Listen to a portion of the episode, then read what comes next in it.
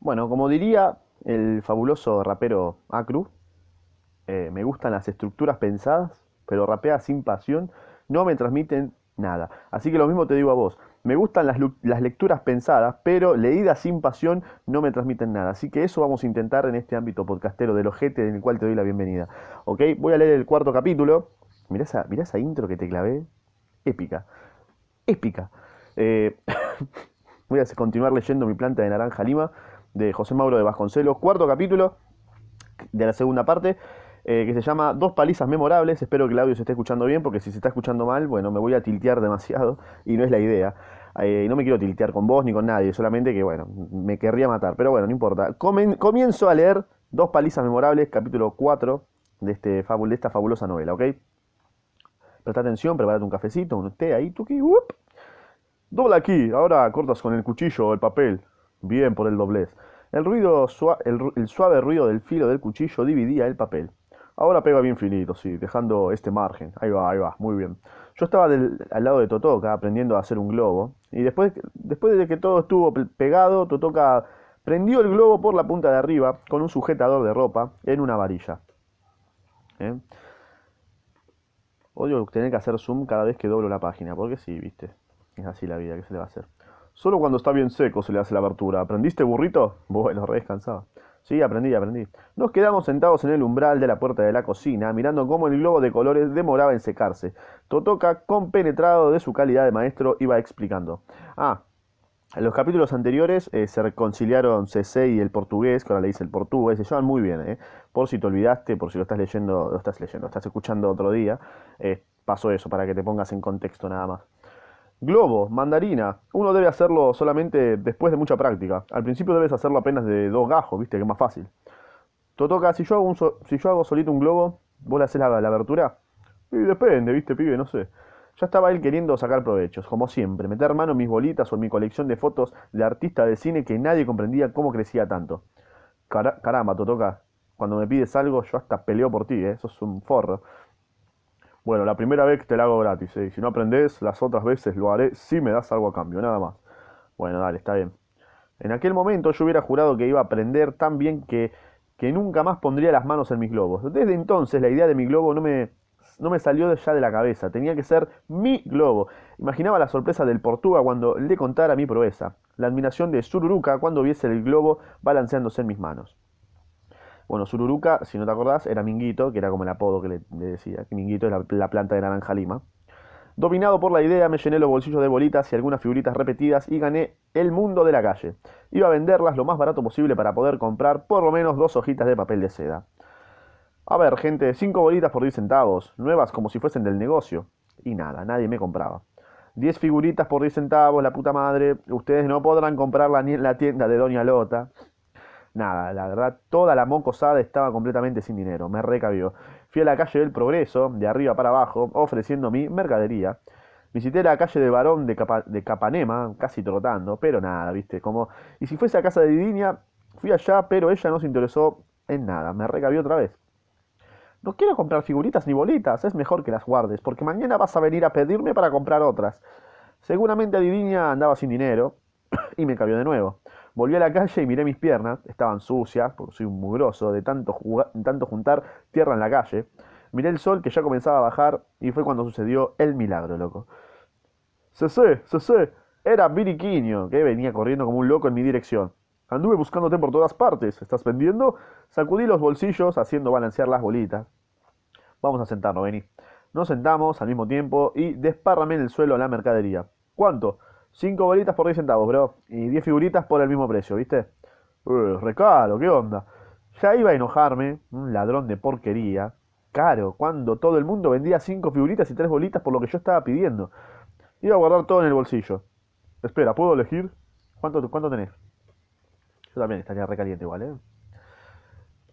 Eh, tengo 300 reyes, puedo gastar hasta 200. Bueno, dale, te doy 6 bolitas y 12 fotos. Y bueno, ahí hizo negocios el, el muchacho. Entré volando en el negocio de miseria y hambre. Nadie recordaba ya aquella escena. Solo estaba don, Or- don Orlando conversando junto al mostrador. Y cuando pitase la fábrica, entonces sí que la gente vendría a tomar un trago y nadie más podría entrar. ¿Tiene papel de seda? ¿Tiene papel de seda? Ah, CC preguntando, ¿tiene papel de seda? ¿Y tú tienes dinero? En la cuenta de tu padre no llevas nada más. No me ofendí, únicamente le mostré las dos monedas de un tostado. Solamente, solamente rosado y color amarillo. ¿Solo? En la época de las cometas, ustedes mismos se lo llevaron todo, pero ¿qué diferencia hay? ¿Acaso los cometas tienen un color único que no suben igual? No es para cometa, es que voy a hacer mi primer globo, bro. Y quería que mi primer globo fuese el más bonito del mundo, ¿viste? No había tiempo que perder. Si corría hasta el negocio de Chico Franco, perdería mucho tiempo. Bueno, ya fue, llevo ese, ¿qué querés que te diga? Ahora la cosa era diferente, puse una silla junto a la mesa y trepé en ella a Luis para que pudiese mirar bien. Te quedas quietecito, ¿eh? ¿Me prometés? CC va a ser una cosa dificilísima. Cuando crezcas voy a enseñártela sin cobrarte nada. Estoy traumado. Comenzó a oscurecer rápidamente y yo trabajaba. La fábrica hizo sonar el silbato, había que apurarse, Jandira ya estaba colocando los platos en la mesa, tenía la manía de darnos de comer más temprano para que luego no, molestásemos a los mayores. ¡Sese, Luis! El grito fue tan fuerte como si estuviera... Ah, fue fuerte, bueno. ¡Sese, Luis! El grito fue tan fuerte como si uno estuviera allá por todos lados del Murundú. Bajé a Luis y le dije, anda, anda vos primero, que yo ya voy. Cese, ven enseguida o verás. Ya voy, ya voy. La diabla estaba de mal humor y debía de haberse peleado con alguno de sus festejantes, el de la punta o el del comienzo de la calle, ¿viste? Ahora, como si fuese a propósito, la cola estaba secándose y la harina se pegaba en los, en los dedos, dificultando el trabajo. El, el, grito llegó más fuerte y casi no había luz para mi trabajo. ¡Cese! Listo, estaba perdido. Ella venía de allá recaliente. ¿Piensas que, estoy, ¿Piensas que soy tu sirvienta? Ven a comer enseguida, muchacho. Entró violentamente en la sala y me agarró de las orejas, me fue arrastrando hasta el comedor y me tiró contra la mesa. Y entonces me enojé. No como, no como, no, no voy a comer nada. Quiero, quiero hacer mi globo, bro. Me escapé y volviendo y volví corriendo hacia el lugar de antes. Ella se volvió hecha una fiera y en vez de arrancar hacia mí, de avanzar hacia mí, caminó en dirección a la mesa. Ya estoy viendo la cagada palo que se va a comer este pibe. Y era una vez un bello sueño. Mi globo inacabado se transformó en tiras rotas. F por el globo, quiero que comenten todos en el chat. F por el globo. Pobre CC que perdió su globito. Mi, yo ya no estaba satisfecha para allá. Esto continúa, no termina acá. No satisfecha con eso, me agarró por las piernas y por los brazos y me tiró en medio del comedor. Cuando yo hablo es para que me obedezcas. El diablo se soltó adentro de mí. La rebelión estalló como un ventarrón. Al comienzo fue una simple andada. ¿Sabes lo que eres? No, esto lo dice CC. ¿Sabes lo que eres? Sos una puta. Dice esto. No, no estoy jodiendo. Yo suelo decir volver, pero acá dice, dice esto. Sos una puta. Pegó su cara a la mía y sus ojos despedían rayos. Uh, lo voy a interpretar como, como pueda, ¿eh? ¿Qué mierda dijiste? Repetilo si tenés huevos, forro. Pronuncié las sílabas. Puta, prostituta. Así le dijo. No, estoy jodiendo. Ya, esto está escrito. Fíjense, no sé, dice esto, yo no me hago cargo. Agarró la mano de cuero de encima de la cómoda y comenzó a pegarme sin piedad. Uh, amigo. Me volví, el pibe quería hacer el lobito. Me volví de espaldas y escondí la cabeza entre las manos. Uf, el dolor era menor que mi rabia. ¡Puta! ¡Puta! ¡Hija de puta! Dice eso. Eh, yo no. Dice eso. Ella no paraba y mi cuerpo era un solo dolor de fuego. Y en eso entró Antonio. Y corrió en ayuda de mi hermana, que ya estaba comenzando a cansarse de tanto pegarme. Mata, asesina. La cárcel está ahí para vengarme. Y ella pegaba, pegaba, hasta el punto de que yo había caído de rodillas, apoyándome en la cómoda. Seguía, ¿no? ¡Puta! ¡Hija de puta! Seguía, seguía. Y la perra seguía y seguía. Y todo, toca me levantó y me puso de frente. Cállate la boca, CC. No puedes insultar a tu hermana. Ah, lo estaba cagando a palo, pero no la puedes putear, eh. Ojo. Ella es una puta, una asesina, una hija de puta. Dice esto, ¿no? Lo repito, dice esto. Entonces él comenzó a pegarme en la cara, en los ojos, en la nariz, en la boca. Sobre todo en la boca. Mi salvación fue que Gloria escuchara, ¿no? Estaba en lo del vecino conversando con doña Rosena y vino volando, atraída por la gritería. Entró en la sala como un huracán, Gloria no era para jugar, y cuando vio que la sangre mojaba mi cara, apartó a Totó casi a un lado y ni le importó que Jandira fuera la mayor, alejándole, alejándola de un empujón. Vamos, Gloria, loco, soy de la Gloria Army. Yo yacía en el suelo, casi sin poder abrir los ojos y respirando con dificultad, hecho mierda. Me llevó al dormitorio. Yo ya ni lloraba, pero en cambio el rey Luis, que se había escondido en el dormitorio de mamá, hacía un barullo terrible. Gloria protestaba. Un día de estos ustedes matan a esta criatura y quiero ver qué pasará. Son unos monstruos sin corazón. Me había acostado en la cama e iba a buscar la santa palangana de salmuera. Totoca entró bastante confundido en el dormitorio y Gloria lo empujó. Sal de aquí, cobarde. ¿No escuchaste lo que estaba insultando? Él no estaba haciendo nada. Ustedes lo provocaron. Cuando yo salí estaba quietecito haciendo su globo. Ustedes no tienen corazón. ¿Cómo se le puede pegar así a un hermano? Son unos hijos de puta. Y mientras me limpiaba la sangre, escupí en la palangana un pedazo de diente. Oh, amigo, F por CC, F por el globo, F por todo. Aquello echó fuego al volcán. Mira lo que hiciste, sinvergüenza. Cuando quieres pelear tienes miedo y lo llamas a, él, cobardón de mierda, con nueve años y todavía meando la cama. Voy a mostrarle a todo el mundo tu colchón y tus pantalones mojados que andas escondiendo en el cajón todas las mañanas. Después echó todo el mundo afuera del dormitorio y atrancó la puerta. Encendió la luz porque ya la noche era completa, me sacó la camisa y fue lavando las manchas y las heridas de mi cuerpo. ¿Te duele, CC? ¿Te duele? Le dijo Gum. ¿Te duele Gum? Le decía Gum cuando sabía que, eh, como de cariño. Esta vez está doliendo mucho. Voy a hacerlo despacito, mi diablito querido, pero necesito que te quedes de espaldas un rato más para secarte. Si no, la ropa se te va a pegar y va a dolerte aún más. Pero lo que más me dolía era la cara. Dolía de dolor y rabia de tanta maldad sin motivo. Y si a mí también me está doliendo los, los ojos, la conciencia de leer esto, ¿no? Después que las cosas mejoraron, ella se acostó a mi lado y se quedó acariciándome el pelo. ¿Viste, Cotoya? Yo no estaba haciendo nada. Cuando lo merezco no me importa que me peguen, pero yo no estaba haciendo nada. Ella la tragó en seco. Lo más triste fue lo de mi globo, la puta madre. Estaba quedando tan lindo. Pregúntale a Luis. Te creo, te creo. Seguro que iba a ser muy lindo, pero no importa, ya fue. Mañana vamos a casa de Dindiña y compramos papel. Dale, voy a ayudarte a hacer el globo más lindo del mundo. Tan bonito que hasta las estrellas van a estar envidiosas. Ya fue, no, no sirve de nada, Godoya. La verdad, uno hace solamente un primer globo lindo, ¿viste? Después, cuando ese no, no sirve, nunca más acierta o tienes ganas de hacerlo, ya fue. No tengo ni ganas, ya fue, bro. Un día, un día voy a llevarte lejos de esta casa. Nos vamos a ir a vivir. Se detuvo, seguramente pensaba en la casa de Didinia, pero ya sería el mismo infierno. Y fue entonces cuando resolvió participar directamente de mi planta de naranja lima y de mis sueños. Te llevo a vivir al rancho de Tom Mix o de Buck Jones. Pero a mí me gusta más Fred Thompson, bueno. Entonces nos vamos para allá. Y completamente desamparados comenzamos a llorar juntos y bajitos. Qué piola, ¿no? Bueno, grande Godoya, todos somos de la Gloria Army o de la Godoya Army. Si no sos de la Godoya Army, bueno, replanteate bien la existencia, por favor. Durante dos días, a pesar de mi nostalgia, no fui a ver al portugués. ¿Cómo que no? La puta madre. No dejaban que fuese a la escuela. Nadie quería dar muestras de tamaña brutalidad. Cuando mi rostro se des... Me he trabado. Cuando mi rostro se deshinchara y mis labios cicatrizaran, reanudaría el ritmo de mi vida. Pasaba los días sentado con mi hermanito, junto a Minguito, sin ganas de conversar.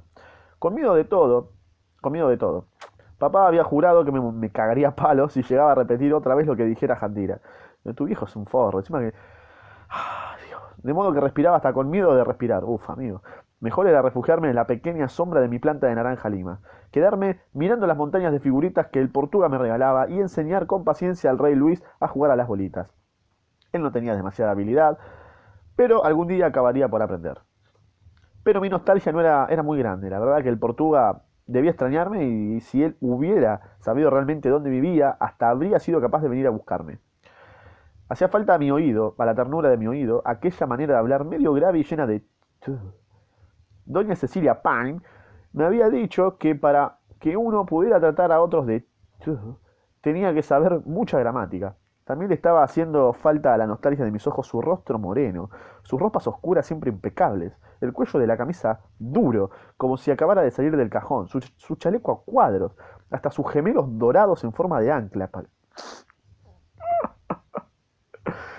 Yo quiero que le digas este piropo a cualquier persona. ¿Sabes que tenés unos gemelos dorados en forma de ancla?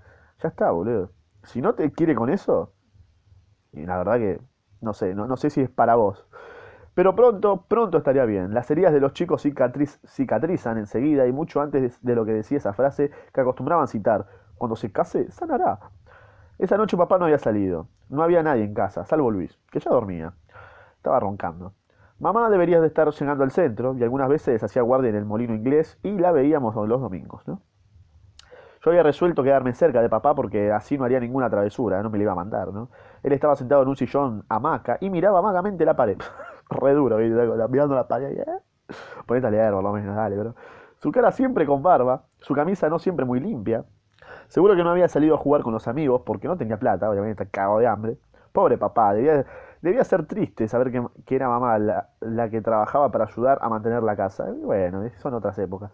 Lala ya había entrado a la fábrica, ¿no? Debía de ser duro ir a, ir a buscar un montón de empleos y volver desanimado siempre por la misma respuesta. Eso sí, eso lo sabemos todos. Precisamos una persona más joven, sí, eso lo...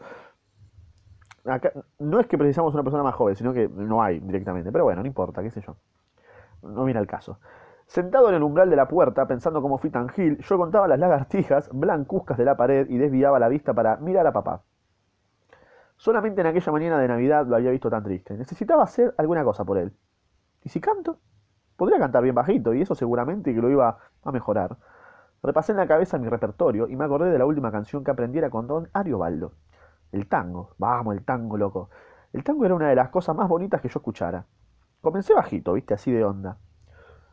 Bueno, voy a cantar tango, ¿eh? Yo quiero una mujer desnuda, bien desnuda la quiero tener. ¿Qué, es esta canción, vale? De noche el claro de luna, quiero el cuerpo de esa mujer. ¿Se Sí, papá, ¿qué pasa? Me levanté rápidamente. A papá le debía de estar gustando demasiado la canción y querría que fuese a cantarla más cerca. ¿Qué mierda estás cantando?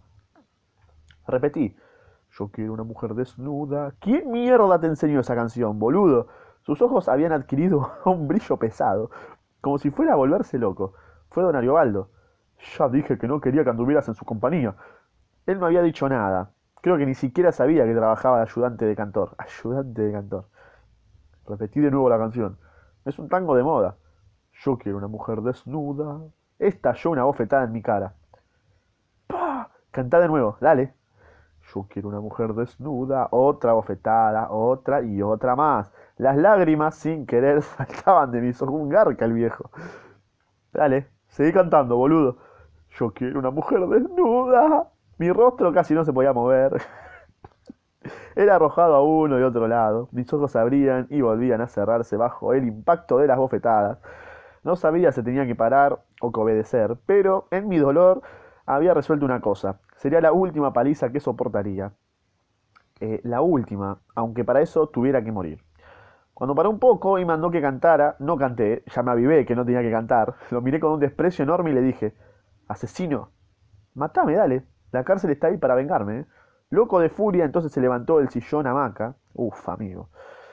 Se desabotonó el cinto. Uy, no quiero leer esto. No quiero leer esto. No quiero leer esto. Aquel cinto que tenía, sí, lo quiero leer en realidad. Aquel cinto que tenía dos hebillas de metal y comenzó a insultarme, apoplético, llamándome perro, porquería, inútil, vagabundo. Bueno, vagabundo, tiene cinco años el pibe, para un toque. Si esa era la forma de hablarle al padre, el cinto, uff, amigo, lo cagó a cintazo, ¿no? El cinto silbaba con una fuerza terrible sobre mí. Parecía que tenía mil dedos que me acertaban en cualquier parte del cuerpo. Y me fui cayendo, encogiéndome en un rinconcito en la pared por ese boludo. Estaba seguro de que me iba a matar, la puta madre. No, no, CC, no te mueras. Aún pude escuchar la voz de Gloria. Sí, Gloria, dale, Gloria. Salvalo, que entraba para salvarme. Sí, Gloria, entraba para salvarme. Gloria, la única de pelo rubio como yo. Gloria, a la que nadie tocaba. Sujetó la mano de papá y paró de golpe. Sí, loco, somos de la Gloria Army acá, ¿eh? Papá, papá, por amor de Dios, pégame a mí, pero no le pegues más a esta criatura. Arrojó el cinto sobre la mesa y se pasó las manos por el rostro. Lloraba por él y por mí. F por CC, que la verdad que se comió dos cagadas a palo bien puestas, me parece. No, no, bien puestas no, perdón, bien puestas no. Inmerecidamente. Perdí la cabeza, pensé que se estaba burlando de mí, que me faltaba el respeto. Uh, loquito el viejo. Al levantarme, gloria del suelo, me desmayé. Cuando volví a darme cuenta de las cosas, ardía en fiebre, Mamá y Gloria estaban en mi, a mi cabecera y me decían cosas cariñosas. En el comedor se notaba el, ir y venir de mucha gente. Hasta Diriña había, había sido llamada. A cada movimiento me dolía todo. Después supe que querían llamar al médico, pero no se atrevían. Claro, ¿qué le vas a decir? Ah, mi viejo lo cagó a palo y también mi hermana lo cagó a palo, sí, sí. Y Gloria me trajo un caldo que había hecho y trató de darme algunas cucharadas. Podía respirar mal y menos tragar. Quedaba en una somnolencia endiablada, que palo todo en un día. Y, cuando me despertaba el dolor iba disminuyendo. Pero mamá y Gloria continuaban velándome. Mamá pasó la noche conmigo y solamente bien de madrugada se levantó para prepararse porque tenía que ir a trabajar, ¿no? Cuando vino a despedirse de mí, me tomé de su cuello y me dijo lo siguiente. No va a ser nada, hijito. Mañana ya estarás bien. Mamá. Le hablé bajito, haciendo la peor acusación de mi vida. Mamá, yo no debería haber nacido. Debía haber sido como mi globo. No, Cece, no digas eso, boludo. Me acarició tristemente la cabeza. To- todo el mundo debe haber nacido, como naciste tú. Solo que a veces, Cece, eres demasiado atrevido. Pues, ¿qué culpa tiene el pibe de 5 o 6 años? Tiene, para un toque. Bueno, este fue el cuarto capítulo donde Cece se comió dos domadas de la San Flauta, de la San Puta. Eh, lamentablemente, eh, por suerte estaba Gloria, ¿no? Y somos ahora de la Gloria Army. Todos somos ahí fieles seguidores de ella. Eh, así que bueno, hasta acá el cuarto capítulo. Espero que te haya gustado. Si no te gustó, bueno, te podés ir retirando sin escándalo, por favor. Y si querés, me puedes dejar un comentario, así me ayuda, aunque sea hater, no importa. O un dislike, es lo mismo. Pero la idea es que sea un like.